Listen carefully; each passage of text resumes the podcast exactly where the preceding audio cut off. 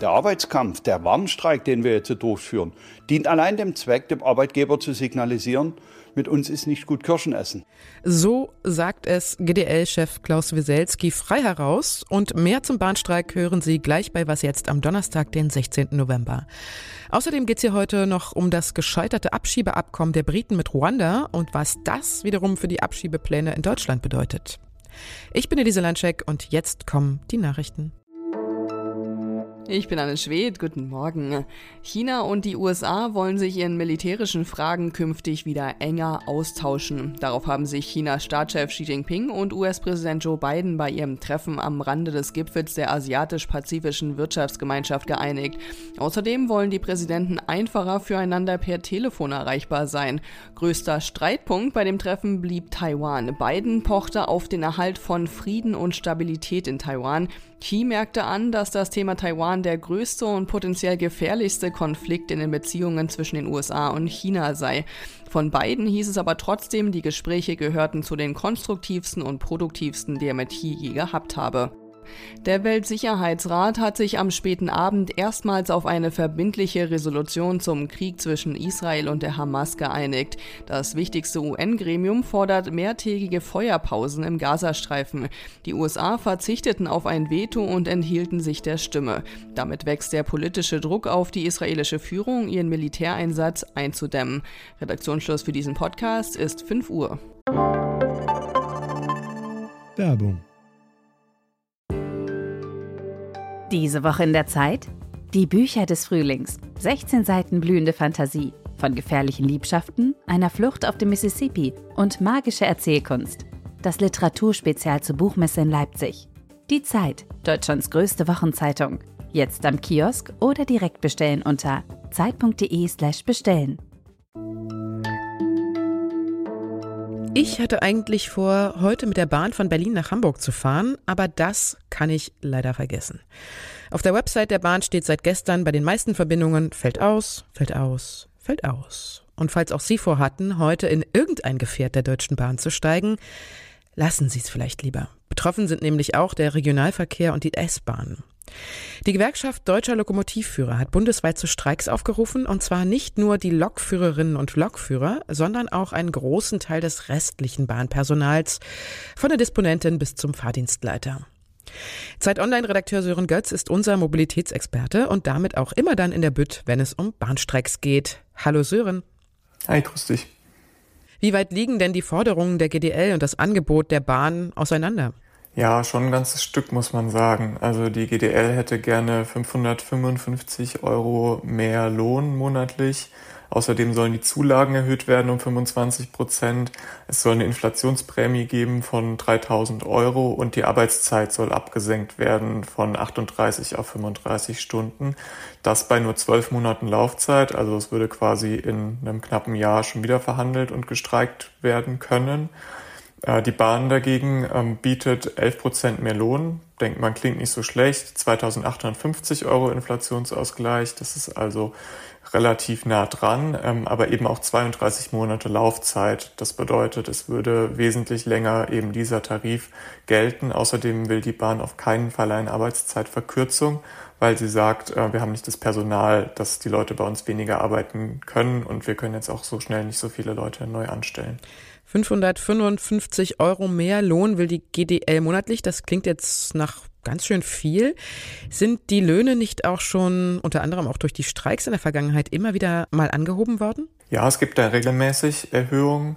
Aber ich habe mir das mal angeschaut, wenn man das vergleicht, wie sich der Stundenlohn in Deutschland insgesamt, also über alle Branchen entwickelt hat, dann sind das eigentlich ähnliche Steigerungen in den letzten Jahren. Also man kann jetzt nicht sagen, nur weil die so viel Krawall machen, haben die jetzt wahnsinnig große Lohnsteigerungen im Vergleich zu anderen Berufen.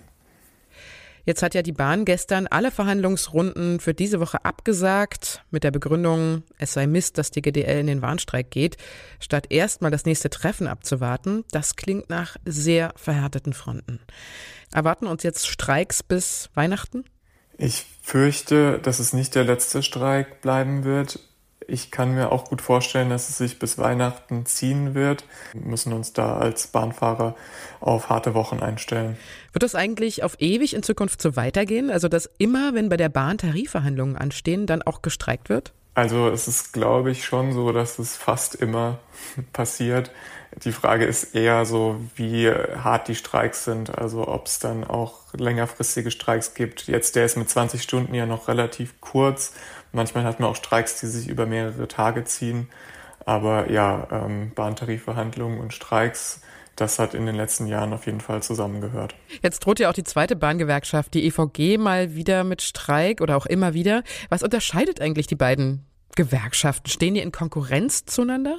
Ja, die stehen in Konkurrenz und es ist ein ungleicher Wettkampf. Die EVG ist mit 180.000 ähm, organisierten Mitgliedern deutlich größer als die GDL mit 10.000 ungefähr. Die GDL vertritt aber vor allem Lokführer und Lokführer sind halt diejenigen, die am schnellsten das Bahnsystem zum Einstürzen bringen können, weil wenn die streiken, dann fährt halt kein Zug. Ich danke dir, Sören. Gerne. Und sonst so? Wie lange brauchen Sie, um ein Buch zu lesen? Also schon ein dickes Buch, so um die 600 Seiten lang. Der Durchschnittsleser braucht pro Seite etwa zwischen ein und zwei Minuten. Heißt also, bei 600 Seiten wären Sie dann mit 10 bis maximal 20 Stunden dabei. Ein Buchclub in Kalifornien hat ganze 28 Jahre für so ein Buch gebraucht. 1995 haben die Mitglieder mit dem Lesen angefangen. Ende Oktober dieses Jahres waren sie fertig. Man muss aber auch dazu sagen, dieses Buch war Finnegan's Wake von James Joyce und das ist ziemlich experimentell und gilt als eins der schwierigsten Werke der Literaturgeschichte. Joyce selber hat fast 17 Jahre gebraucht, um es zu schreiben und danach ist er gestorben. Wenn Sie sich fragen, was der Buchclub jetzt als nächstes liest, kann ich Ihnen sagen, Finnegan's Wake ist zyklisch. Das heißt, der letzte Satz verweist wieder auf den Anfang des Buchs. Heißt also, und das ist mein voller Ernst, der Buchclub liest jetzt dasselbe Buch wieder von vorn. Und so klingt's übrigens, wenn James Joyce selber aus seinem Buch vorliest. Das ist eine Aufnahme von 1939. Look, look, the dusk is growing. My branches lofty are taking root, and my cold chair's gone ashly. Philo, Philo. Es klang nach einer ziemlich, sagen wir mal vorsichtig, umstrittenen Idee, die der ehemalige britische Premierminister Boris Johnson da hatte. Er wollte Asylsuchende ins ostafrikanische Ruanda abschieben.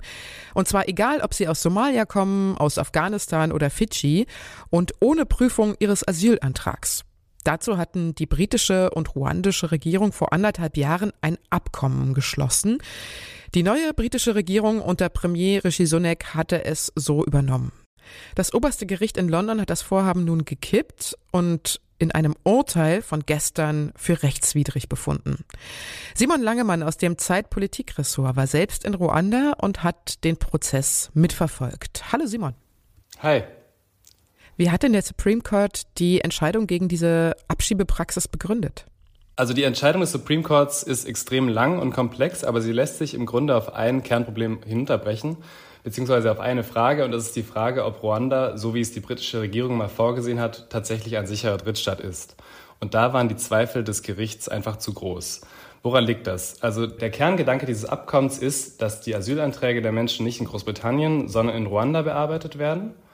Und deswegen geht es zentral darum, ist das Asylsystem in Ruanda gut genug? Und da hat eben das britische Gericht gesagt, nein, ist es nicht, weil es immer wieder Berichte gab von Menschen, die dort nicht richtig Gehör gefunden haben, sondern einfach ohne Rücksicht auf ihre Gefährdungslage abgeschoben wurden.